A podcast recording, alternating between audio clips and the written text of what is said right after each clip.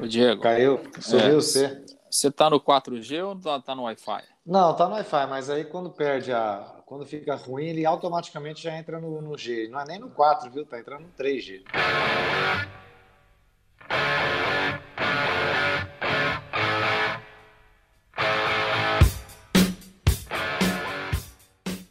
Fala pessoal, tudo bem? Eu sou o Diego Prazeres. Fala galera, grande abraço. Eu sou o Lúcio Flávio. Clube, até que enfim veio a primeira vitória, né?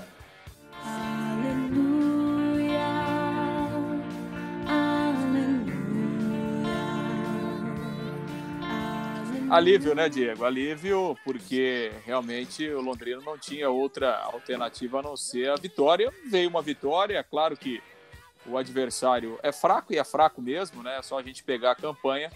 Mas o Londrina fez o que eh, se esperava dele. É pior quando você enfrenta um adversário fraco e tem dificuldades, né, Diego? Para ganhar é, ou de repente não ganha. É. O Londrina é. ganhou de 4 a 0, poderia ter, ter ganho até de um placar maior. Né? Então acho que o importante foi a vitória, que, que deu uma aliviada, melhora a confiança, né? traz um, um astral diferente. E esse jogo contra o Curitiba é, é, é sempre um jogo difícil, independentemente da, da situação do Curitiba. E acho que é um jogo também para é, a gente determinar realmente esse momento do Londrina. Se o time está num processo aí de acerto, né, de, de, de, busca de um futebol melhor, ou se é, aquela vitória lá contra o Cascavel foi um acaso, muito mais pela fragilidade do adversário do que de méritos para o Londrina. Então acho que esse jogo de domingo aí pode mostrar muita coisa. Agora, a diferença que faz um. Não posso aqui, não, não, quero aqui exaltar ainda, acho muito cedo, o Salatiel, que estreou, estreou como titular, né? Já tinha jogado, é, já tinha entrado durante o, a partida no último jogo, mas contra o Cascavel ele foi titular. Agora é diferente quando você tem um centroavante de presença e ele fez um gol ali que ele, que ele brigou pela, pela bola, quer dizer, é, já é um alento nesse sentido, né? A gente saber que tem um centroavante mais ou menos aí diferente do que vinha acontecendo nas atuações do Jonatas Veloso, que até pediu para encerrar a carreira e se anunciou, né, que vai parar de jogar. É, a primeira impressão foi muito boa, né, do, do, do, do, Salatiel. E esse próprio gol, né, ele aliou ali. Primeiro a força física, porque brigou com o zagueiro, ganhou a bola na disputa. Uhum. E depois mostrou é, boa categoria na finalização, né? Foi um chute realmente bonito, uma finalização sem, sem, sem nenhuma chance para o goleiro. Então, assim, é, realmente a primeira impressão foi, foi positiva, é, de um cara que dá outras opções é, é também para o Roberto Fonseca. Acho que é, é, o Londrina tem um atacante agora, tem um centroavante, claro, como você disse, é muito cedo, tem muita coisa para acontecer. A gente tem que sempre levar em conta nesse jogo contra o Cascavel a fragilidade do adversário. É, realmente é muito ruim o time uhum. do Cascavel em, muitos momentos beira até o amadorismo, né? É um time realmente muito fraco. Mas enfim, eu acho que a, a primeira impressão deixada pelo Salatiel foi, foi positiva. É, acho que ele é um jogador que pode ajudar sim, né? E, e, e de repente é, é, acabar né, com essa carência de centroavante. O Londrina que já vem de muito tempo, né? Desde o ano passado, Londrina vem sofrendo muito, né? E a gente eh, tem falado aqui isso constantemente. Então acho que a impressão foi boa acho que ele tem tudo aí para começar uma trajetória interessante aí no Londrina. Vamos ouvir um pedacinho do, do Salatiel, né? Ele falou depois do jogo, comemorou, né, o gol, essa praticamente essa estreia com o gol. Vamos ouvir o Salatiel. Fico muito feliz, né, pelo voto de confiança dele, do Londrina também, sou muito grato e, e sempre bom estar tá contribuindo, né? E hoje, graças a Deus, eu fui feliz em contribuir e estou feliz que as coisas estão dando certo. Pergunta do Leandro Cruz, da resenha do Celeste. Salatiel, um gol de um, um gol de um nato camisa 9, porém tem o Orobó, Safira, que originalmente são 9. Esses dois jogam pelas pontas. Se precisa, você também você joga pelas pontas ou só você é mais da área mesmo, jogador centroavante? É sempre bom né, ter essa competitividade dentro do grupo. Eu acho que é uma coisa muito positiva. É melhor ainda para o treinador, né? É, eu sou mais de área. Dificilmente eu faço beirada. Se caso precisar, eu faço, mas a minha função mesmo é mais dentro da área. Pergunta do Rafael Ribeiro, da Rádio Pai Querer FM, da Rede Massa. Salatiel, seu primeiro jogo como titular, fez um gol da paz para o Safira no lance do pênalti. Satisfeito com o seu desempenho? Sim, sim, muito feliz né, de poder marcar. É sempre bom o atacante estar tá marcando. Esse é o melhor momento do atacante, quando ele marca. Feliz também por ter contribuído ali no passe, por o Safira ter sofrido o gol. Mas o mais importante aqui foi o Londrina ter saído com os três pontos. Pergunta do Leandro, da Resenha Celeste. Salatiel, dá para concentrar no Paranaense tendo uma Série B tão grande pela frente há menos de um mês? É, a gente sabe que o Campeonato Brasileiro já está logo aí, mas a gente tem que ir passo a passo. Hoje a gente está jogando o Campeonato Paranaense, domingo já tem jogo, o próximo jogo em casa. Então primeiro vamos pensar no Paranaense. Quando acabar o Campeonato Paranaense, a gente volta todo para o Brasileiro. Pois é, aí o Salatiel então, né? E, e claro, para esse jogo contra o Curitiba, o Roberto vai manter o, o trio ofensivo é, com o Safira, com o Douglas Santos. E aliás, uma situação que acho que a gente tem que ressaltar também, né, Diego? Fazia muito tempo que não acontecia os três atacantes marcaram os gols do Londrina na vitória. Né? Então, dois gols do Safira, o Douglas uhum. Santos e o Salatiel. Fazia tempo que a gente não via o ataque é. do Londrina funcionar com gols assim, né? É. E o Safira já marcando aquele, aquele tipo de gol que a gente vê que é o centroavante um pouco diferente daqueles que estão aqui. É, eu acho que o, o, o, o Safira, é, com essa chegada do Salatiel, ele tem a condição de, de dar uma alternativa diferente também para o Roberto na montagem ali é, é, do sistema ofensivo, porque o, o Safira ele consegue jogar um pouco mais de lado, né? É, é, fazer essa, essa proximidade com o centroavante. Então, eu acho que até essa entrada do Salatiel acho que pode ajudar o Safira é, crescer o seu futebol, né? Ele fez dois gols, é o artilheiro do time no, no campeonato. Eu acho que ele pode crescer também né, com, essa, com essa tabelinha e com essa proximidade do, do Salatiel. Tá chegando aí o Thiago Orobó, que é um outro jogador que vem é, é, bem recomendado. Acho que vai dar uma alternativa diferente também para o Roberto em termos de ataque. Tomara, tomara que o ataque possa funcionar de novo aí contra o Curitiba e que essas opções que o Roberto está ganhando, elas realmente dê uma condição técnica melhor para o time. Vamos também ouvir então, já que o Lúcio mencionou, o Orobó, né? Jogador que também vem com essa expectativa de que possa muito mais do que só acrescentar, realmente fazer um pouco a diferença, é, na, principalmente na parte ofensiva, assim que ele tiver é, condições e ritmo ideal de jogo. Vamos ouvir. É, eu levo o nome né, da minha cidade, até até porque a história é bem engraçada. Quando, quando eu saí pela primeira vez para jogar futebol, em 2011, eu tinha 16 anos, né? É, a torcida, a torcida não, a cidade me, me acolheu, né? Eu não tinha condições de, de para fazer esse teste. Eles que me deram a chuteira, me deram a passagem. E por isso eu carrego o nome da minha cidade, tenho bastante orgulho. E eu espero aí que, que esse nome seja bastante conhecido. É, fale um pouquinho também, Thiago, das suas características, como você gosta de jogar, é, você joga como centroavante, até porque você é um atleta alto, ou você atua também pelos lados, dependendo das circunstâncias, e o que, que também você já conversou com o Roberto Fonseca sobre o seu jeito de atuar? Sim, já tive uma conversa com o treinador, já expliquei para ele um pouco como, como eu gosto de jogar, né? Apesar de ter uma boa altura, eu comecei como meia, é, isso facilita um pouco para jogar pelos lados, né? Foi onde eu, onde eu joguei a maior parte da minha carreira, pelos lados. E onde o professor optar, eu vou procurar dar o meu melhor para poder ajudar a equipe. O time vai ganhando corpo, então, Lúcio. É isso que a gente espera, né? É, eu acho que a gente espera isso, né? De que realmente a vitória de 4 a 0 não tenha sido um acaso e que o time, né? Com... É, é, sempre mais fácil, né, Diego? Você ajustar o time com vitórias, claro. Sim, sim. É, é lógico que o Londrina ele tem muitos problemas, tem ainda muitas limitações no seu elenco. O Roberto sabe disso, né? E, e a gente tem visto isso no campeonato mas é, é, sempre mais fácil você ajustar o time ganhando, com, com mais confiança, né? as coisas funcionam de uma forma melhor. Então, de repente, a gente pode até sentir o Londrina um pouco mais leve em campo, né? sem aquele peso ainda de não ter, de não ter ganho o jogo, de, de não ter vencido nenhuma partida, talvez aquele peso agora esteja menor. Claro que o Curitiba não dá para a gente comparar um adversário com o outro, enfim, né? é uma situação completamente diferente, mas é, é, eu acho que a gente vive essa expectativa de, quem sabe, o Londrina está é, nesse rumo aí de crescimento, de uma formação melhor do time, né, e, e, que o time possa fazer um bom jogo aí contra o Curitiba, porque assim, é um jogo onde se o Londrina ganhar, ele praticamente se classifica, né, com 12 pontos, a meta aí é 12, 13 pontos, o Londrina vai se classificar, então uma vitória praticamente encaminha a classificação, elimina é, qualquer risco matemático aí de, de, de, rebaixamento. E claro, uma vitória contra o Curitiba sempre enche todo mundo de moral. É, e aí o Londrina realmente acho que ganhando o jogo aqui do Curitiba é, se fortaleceria muito aí para a reta final do campeonato.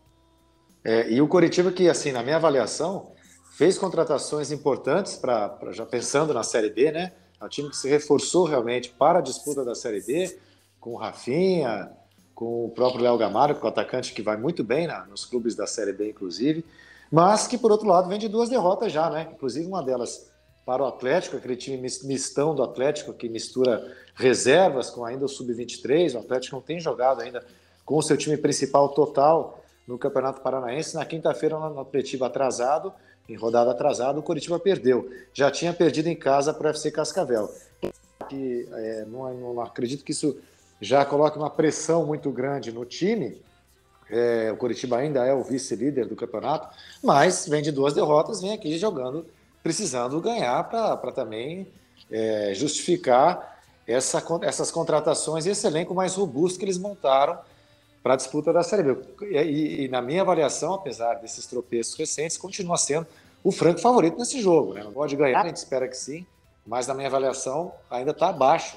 O Londrina está abaixo no nível técnico dele em relação até elenco, em comparação ao Coritiba. Então o Coritiba vem, como a gente costuma dizer de todo mundo que enfrenta o Londrina, vem mordido, né?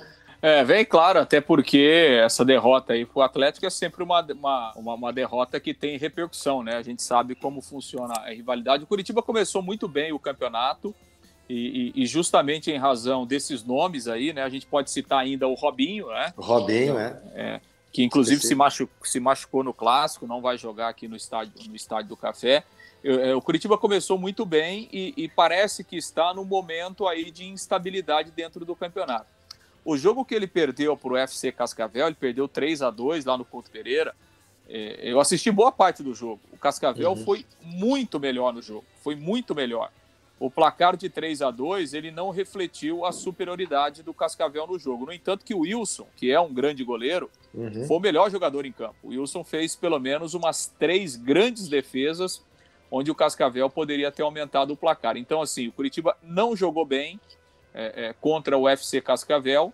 E contra o Atlético, ele fez um jogo de igual para igual, mas né, com esse time aí cedo, Atlético, né? Exato, poderíamos, é. poderíamos dizer assim. Então, claro que isso pesa, né? Isso pesa. O perder um clássico sempre pesa. E quando você perde um clássico para o adversário é, que está com o terceiro time em campo, o peso disso é, é, é muito, é muito maior, né? Então, é, é, realmente me parece que é um momento de instabilidade aí do Curitiba que tem problemas, né, Diego? Porque o Rafinha está suspenso, o, o Robinho está machucado, é, o William Farias, que é um volante também experiente, né? Vários times aí de Série A, Série B, ele foi expulso no finalzinho do jogo contra o Atlético, é mais uma ausência aqui no Estádio do Café. Então o Curitiba vem é, é com esses problemas em campo para a montagem do time e esse momento aí de instabilidade com duas derrotas seguidas no campeonato. E o Curitiba que tem como titular o Igor Paixão, né? Tá jogando bem o Igor Paixão, viu? É, tem, tem, é? feito, tem feito um bom campeonato, sim. É, até que eu achei que o Igor Paixão, na, é, na, na, reta final da Série C o ano passado, ele melhorou, ele evoluiu. Uhum. Uhum. Ele fez alguns, alguns bons jogos e realmente ele tem, ele tem jogado bem aí nesse Campeonato Paranaense e vai ser titular aqui no Estádio do Café. O Igor Paixão, contra o Rema naquele jogo do acesso, foi um, foi um jogador, um dos atacantes mais perigosos do time, né? E, e realmente terminou a Série C num outro, num outro nível, um pouquinho mais acima do que ele tinha começado. E é um dos jogadores que o Londrina vai neste domingo. Como você disse, aí o Roberto repete a formação, né? É, o Roberto vai manter a formação ali com três homens no meio campo. É. Acho que, é, obviamente, que o nível do adversário é, é, é, superior, mas eu acho que funcionou bem e assim. E hoje, né, o dia com o futebol que a gente tem hoje, futebol moderno, é, muita gente tem a, é, essa, essa história de você jogar com, com um volante marcador e tal, né, aquele volantão já é uma coisa que tem ficado para trás, né? Então acho que o Roberto pode tentar essa alternativa ali com com Marcelo Freitas, com o Matheus Bianchi, com o Adenilson. O Roberto gosta de jogar com três atacantes, apesar de dele ainda não ter é, as opções de lado que ele desejaria, né? Que ele gostaria uhum. de ter nesse momento. Mas eu acho que é dessa forma mesmo. Não vejo o Londrina voltar atrás, colocar um volantão ali para só para marcar e tal. Acho que é, o Roberto pode é, construir uma, uma situação um pouco diferente aí e por isso ele vai, vai manter esse mesmo time que jogou lá em Cascavel. Beleza. Bom, só para a gente finalizar então o assunto do Campeonato Paranaense, é, nesse, nesse final de semana, dois jogos neste sábado, Cascavel CR e Paraná Clube às 4 horas da tarde, Operário e Cianorte às 6 horas da noite. No domingo tem Londrina e Coritiba e Atlético Paranaense e Maringá, os dois jogos às 6 o Londrina jogando aqui. O Tubarão que com a vitória sobre o Cascavel CR e os demais resultados da, da oitava rodada, é, entrou no, G, no G8, né? É o oitavo colocado com é o líder com 14. O Coritiba é o segundo com 13, o Azures é o terceiro com 13, o Azures que venceu o Atlético Paranaense. Continua bem, né, entre os primeiros ali colocados.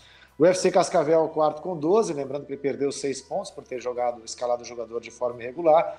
O Atlético é o quinto com 12, Norte sexto também 12, Paraná sétimo 11, fechando o G8 Londrina está com nove pontos. O Rio Branco e o Cascavel CR estão nas duas últimas colocações. Lúcio, é... bom, lembrando que nessa sexta, né, durante a gravação aqui do nosso programa, do nosso podcast, estariam jogando o Rio Branco e Azures e FC Cascavel e Toledo. Para finalizar de vez, o Cascavel CR, que teve a punição confirmada né, por falsificar os né? testes né? é. de, isso, de jogadores, testes contra a Covid. O Cascavel que foi punido, mas a punição ainda não se reflete em pontos perdidos na tabela, porque depende de novos recursos que o clube vai apresentar nas instâncias superiores, né, Lúcio? Exato, né? E até a própria procuradoria do tribunal que fez a denúncia, ela vai recorrer também porque entendeu que a punição foi branda. É, uhum. é, o, o, Cascavel pegou seis meses de, de, de, suspensão, além de uma multa de, de 20 mil reais. Eu também achei branda.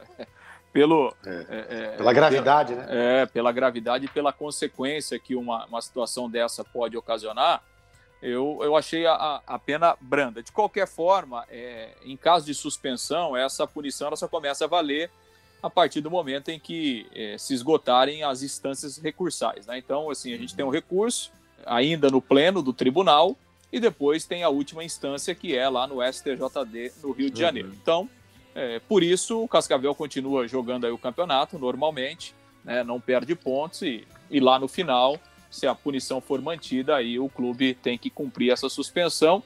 E, do, e das 14 pessoas que foram denunciadas também, entre jogadores, membros da comissão técnica, dirigentes, o único punido foi o, o, o diretor, né, o, Ant, o Anthony Pericles, que na verdade é o filho do presidente, né, o filho do, do ah. presidente, o, o Tony de Almeida, o Pericles é filho dele.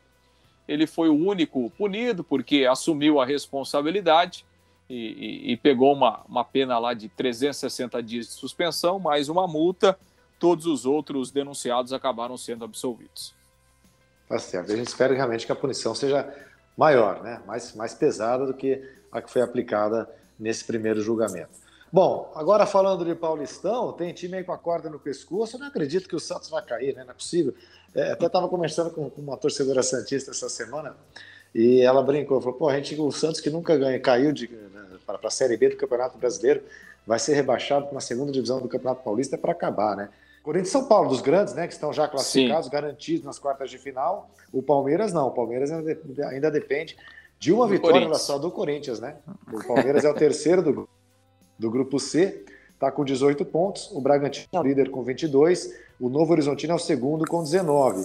Como o Corinthians vai pegar o Novo Horizontino. O Novo né? Horizontino, né? Vai receber o Novo Horizontino em casa. Isso. O Palmeiras depende de uma vitória do Corinthians sobre o Novo Horizontino. Claro, o Palmeiras também tem que vencer o seu jogo contra a Ponte Preta para se classificar. Já pensou que situação, rapaz? Pois é, o Mancini disse que o Corinthians vive de vitórias, então o Corinthians vai jogar por, por ele, independentemente se o Palmeiras será o, o, o beneficiado ou não, né? É, eu tô achando que o Palmeiras ainda vai se classificar. Acho que o Palmeiras vai ganhar o jogo e o Corinthians joga em casa, né, contra o Novo Horizontino. Acho que a chance de tirar pontos do Novo Horizontino é grande. Acho que o Palmeiras vai ainda acabar é, se classificando. E, e, a situação do Santos é ruim, né? Tudo bem, o Santos vai jogar em casa, né? Ele tem um confronto direto. Ele joga em casa contra o São Bento. É, o Santos joga pelo empate, né? Se ele empatar, ele não, ele não corre mais risco. Mas é uma, é uma situação maluca, né? A gente é, vê num Campeonato Paulista o Santos chegando na última rodada com risco, né, de de rebaixamento. O Santos que anunciou o Fernando Diniz, Isso. Né, que, uhum. vai, que vai assumir aí o comando. E o Santos tem muitos problemas, né? O Marinho tá, é, não vai jogar, tá machucado. Enfim, tem muitas, muitas dificuldades aí. E claro, é, essas dificuldades têm refletido na tabela e nessa campanha muito ruim do Santos. É. Você sabe que o nosso Gustavo Andrade, né? Que, que hum. já, já perguntei para ele aí, cara. Você, você prefere a derrota do Corinthians para o Novo falou, claro. Imagina classificar o Palmeiras, é o único título que o Corinthians pode ganhar. Vai deixar ah, atrás. Pai, que coisa, hein? É, o Corinthians, o Corinthians que ganhou espetacularmente aí do esporte Juan Caio, hein? Que bela vitória, hein, rapaz? Que isso, hein? Dois gols, hein, rapaz? Já tinha feito no gol, o gol contra o São Paulo, né? Olha, nada como ter uma Sul-Americana pela como, frente. Como o futebol, o mundo gira, né? ah, mas acho que assim, o Luan ele é, ele é um bom jogador, né? O Luan tem alguns problemas extra-campo e tal, né? E, e, mas tomara que ele se tomara que ele se recupere, né? Um jogador que já chegou aí até na seleção brasileira e tal. Pro bem do Corinthians seria bom ele se ele se recuperar. É, exatamente. É, o Corinthians então recebe o Novo Horizontino, o São Paulo encara o Mirassol, classificados. A Ponte Preta pega o Palmeiras, a Ponte que está eliminada no grupo dela também. É, como o Lúcio mencionou aí, o Corinthians se recuperou, né? Primeira, primeira boa vitória, primeira vitória, na verdade, né? Na Sul-Americana, 3 a 0 contra o Esporte Runcaio, da, do Peru. O Corinthians, que é o segundo colocado com, do, do, grupos, do grupo E, com quatro pontos, o Penharol é o líder com nove. Uma situação preocupante, porque na, na Sul-Americana só o primeiro colocado de cada, de cada grupo que avança. É, e o jogo é lá no Uruguai, né? Porque o, o Penharol ganhou o jogo em São Paulo. Né? Isso. Né? Então, assim, a situação do Corinthians é muito isso, difícil, isso. né? Ele vai ter que ganhar o jogo do Penharol lá no Uruguai. Mesmo assim, ele vai ficar dois pontos atrás do Penharol para tentar nas últimas rodadas. Então, realmente, é, o Corinthians ganhou porque o adversário é, é um time muito limitado, né? O futebol peruano está em baixa aí, realmente é um dos mais uhum. fracos da América do Sul, mas é, acho que vai ser difícil o Corinthians conseguir a classificação para a segunda fase. É, e o que chamou a atenção na Sul-Americana foi a goleada do, do Grêmio para ver o nível de alguns participantes dessa competição. Né? O Grêmio meteu 8 a 0 no Aragua da Venezuela, em 25 minutos estava ganhando de 6 a 0. O Grêmio, que é o líder, né? líder do, do Grupo H, com 9 pontos, é, campanha 100%, não deve ter dificuldade para se classificar nesse grupo. Tem alguns é, clubes o, tradicionais, o, né, o, o, o Grêmio, é que assim, na verdade, o Grêmio bobeou naquele naqueles dois confrontos lá contra o Independente Del Valle, mas, enfim, o Grêmio é um time de Libertadores jogando a Sul-Americana, né, né, Diego? É, exatamente, exatamente. Não, o que eu ia falar é o seguinte: tem alguns clubes tradicionais na Sul-Americana, sem contar aí os brasileiros, né? Grêmio e Corinthians especialmente, o Bahia também disputando a Sul-Americana. O Premelec, que tem sua tradição já, que é do Equador, mas tem muito time que não disputaria nem a Série B. Ou se cairia. Esse esporte Rancai que o Corinthians jogou quem o Corinthians jogou na quinta-feira é um exemplo disso, né? Tem muito time fraco nessa competição aí. Não, tem muito tem time fraquíssimo, né? Tem time aí de Série C, né, do Campeonato Brasileiro, tranquilo. Não tem. É, é, Você é. sabe por quê? Porque assim, cara, é, se a gente pegar a Libertadores, que ela foi inchada aí nos últimos dois, três anos, né? A gente tem visto aí os times brasileiros, tudo bem, que é, os times brasileiros têm muito potencial. Mas tá todo mundo aí na Libertadores ganhando de 4, 5, 6, né? Então, é assim, verdade. na Libertadores, nessa primeira fase, a gente já tem umas babas aí, né? Tem uns times bem, bem babas aí. Então, você imagina na, você imagina na Sul-Americana. É. Não, e sem desmerecer, mas, ó, tanto é que o Ceará lidera o grupo dele, o Atlético Goianiense também lidera o grupo dele, e o Atlético Paranaense que está penando um pouco, está em segundo lugar no grupo, junto com, atrás do Melgar, né, do Peru, Melgar, e está penando mais do que deveria. Mas realmente, se na Libertadores já tem os times que dirá na, na Sul-Americana com times quase semi-amadores, né? Ontem, vendo o jogo do Corinthians contra o Sport Huancaio, é, assim, de assustar o nível técnico do time peruano. Bom, e para falar de Libertadores, Palmeiras e Flamengo tranquilos, né? 100% de aproveitamento passado as três rodadas. Pois é, não, muito bem, né? E assim, o, o, o Palmeiras é, deu o troco lá no Defensa e Justiça, né? Que tirou o título da, da Recopa Sul-Americana. Foi um jogo difícil, né? jogo complicado. O Flamengo também não começou bem o jogo, depois teve dificuldades. Não é fácil jogar lá em Quito, né? Altitude, aquela coisa toda. E no jogo do Flamengo aí, o destaque ficou para o Gabigol, rapaz, que igualou o Zico, hein? Pois é, de gols. Coisa, hein? na Libertadores da América, né? Impressionante, assim. Tem muita gente que não gosta do, do, do Gabigol, né? Principalmente por algumas atitudes dele fora de campo, né? Ele não é um, um exemplo, assim, poderíamos dizer, né? Que talvez ele poderia ser, mas é, dentro de campo, realmente ele tem feito tem feito história, né? Porque assim, o Gabigol tem 20 jogos pelo Flamengo na Libertadores e 16 gols marcados.